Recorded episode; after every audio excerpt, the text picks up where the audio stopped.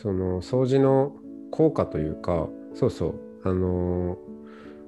最近うんと、まあ、お坊さんで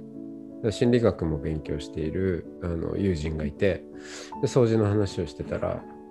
なんつったかなデフォルトモードネットワークって言いましたかね。なんかそのイノベーションとかインスピレーションがこう降りてくる湧いてくるような、えーこう意識状態に入っていくのにまあいろいろうーん効果的なものがあるんだけど掃除はもう本当に優れてますよねっていう話をしてて、うん、何気ない何気ないアクションですよね。その集中しすぎない。うん。けどなんかちょっとぼーっとなんかやりながらみたいな、うん、確かにそうなんですよね。あれですよね、よく言われるのは、こうシャワー入ってて、うんアイディアが浮かんでくるみたいな。そうそうそうそうそうなんですよね。でそのお坊さんと「ああそうそうそうシャワーとかねあ昔そういえばあったけど今シャンプーしなくなっちゃったから その時間がななくなっちゃったしまあ掃除がちょうどいいのかもねみたいな話をしてました。お坊さんジョークじゃないですか。なるほど。確かに。そう掃除の恐ろしくすごいところは射程範囲の広さですよね。誰も誰も否定しないじゃないですか掃除って大事だよねって時。でああのマインドフルネスがとかって言ったじもうそその言葉を出した時点でシャッターが降りちゃう人とかもいや、そうですよね。そのい意識意識の、まあ、感度の高い人はにはいいいかもしれないけどでもやっぱ射程が狭いなとは思っていて、うん。その点掃除っていいですよねって言ったらマインドフルネスに興味があるようなそういう人もいやいいですよねって言うし、うん。なんか居酒屋のカウンターで言っても、うん、隣の座ってるおっさんがちゃんがまた「あいやそうだ掃除は大事だ」って多分言うし、居酒屋の店主の人も「うん、そりゃそうだ」って言うと思うし、うん。むしろだからその日本的マインドフルネスっていうのが掃除にうん込められてきたような気もするし多分日常その庶民の生活の中でもそこにはやっぱ美というものがあって、うん、そこに暮らしがあのありウェルビーイングとかマインドフルネスなんていうまあもともとそんなカタカナはありませんでしたけどなんかそういった種類のものって普通の暮らしの中にしっかり埋め込まれてきたんだろうなっていうふうに思うんですよ。うん、だからなんか、まあ、どうしてもねそのまあいいマインドフルネスとかであのそういうものの価値が見直されたり再発見されるっていうことは素晴らしいことなんですけどマインドフルネスをマインドフルネスに終わらせないというか、うん。そこをちゃんとまたその埋め込まれたできたものを見直してであの別にそうそう言わなくても、うん、一周回ってやっぱ普通に大事だよねっていう、うん、ところでやりたいしまあその方がみみんなでやれる、うん、射程範囲も広いし、まあそうそうそう。そう思うとウェルビーイングという言葉もむしろウェルビーイングというの概念を含み含み込みつつ超えていくようなもともとあった日本語っていうのを、はい、まあ、僕はちょっと紐付けて語っていてそれは安養という言葉なんですけど、うん、安心の安に、えー、養生？あの栄養の養、養分の養、うん、まあウェルビーイングってえー、っとその心とか体とかあと、まあ、ソーシャリ社会的に要は人とのつながりの状態とかそしてまあもうちょっと拡張すればスピリチュアリー、えーまあ、霊性、うん。まあ、その人間のいろんな要素全てにおいてえーまあ、整っている。う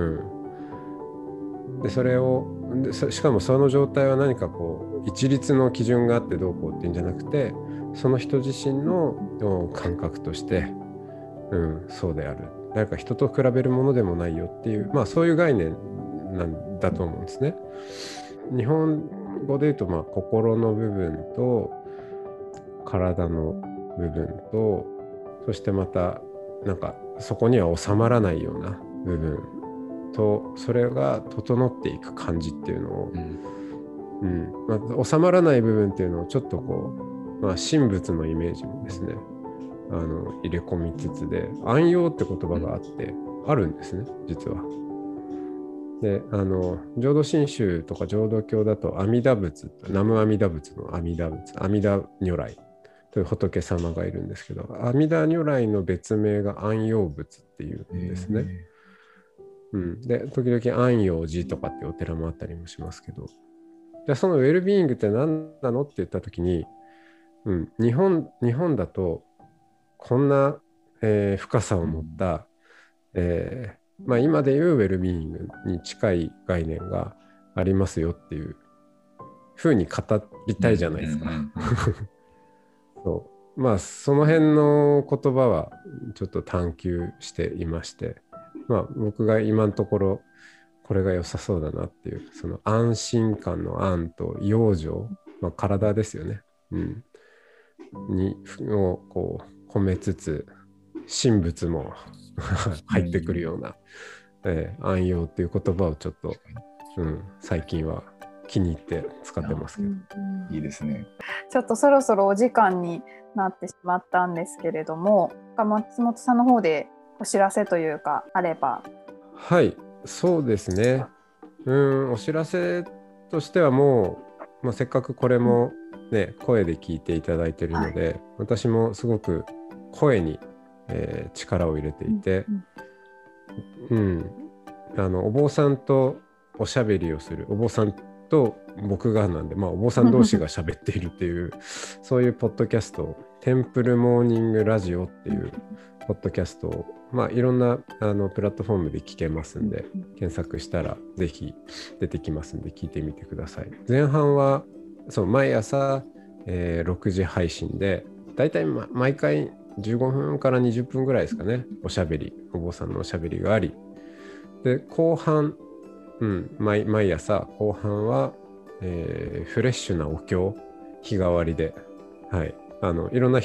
お坊さんから各地のお坊さんから送ってもらったやつを流してますんで。ね、取れたての。取れたてのやつを。かなり違いますよね。なんていうんですか、バラエティーがあるというありますね。ありますよ。うん、あこんな違うんだっていう。いいですよね。うん、あれはこう違いはやっぱりローカルで生じていくものなんですか、えっ、とね、ローカル性もあるし、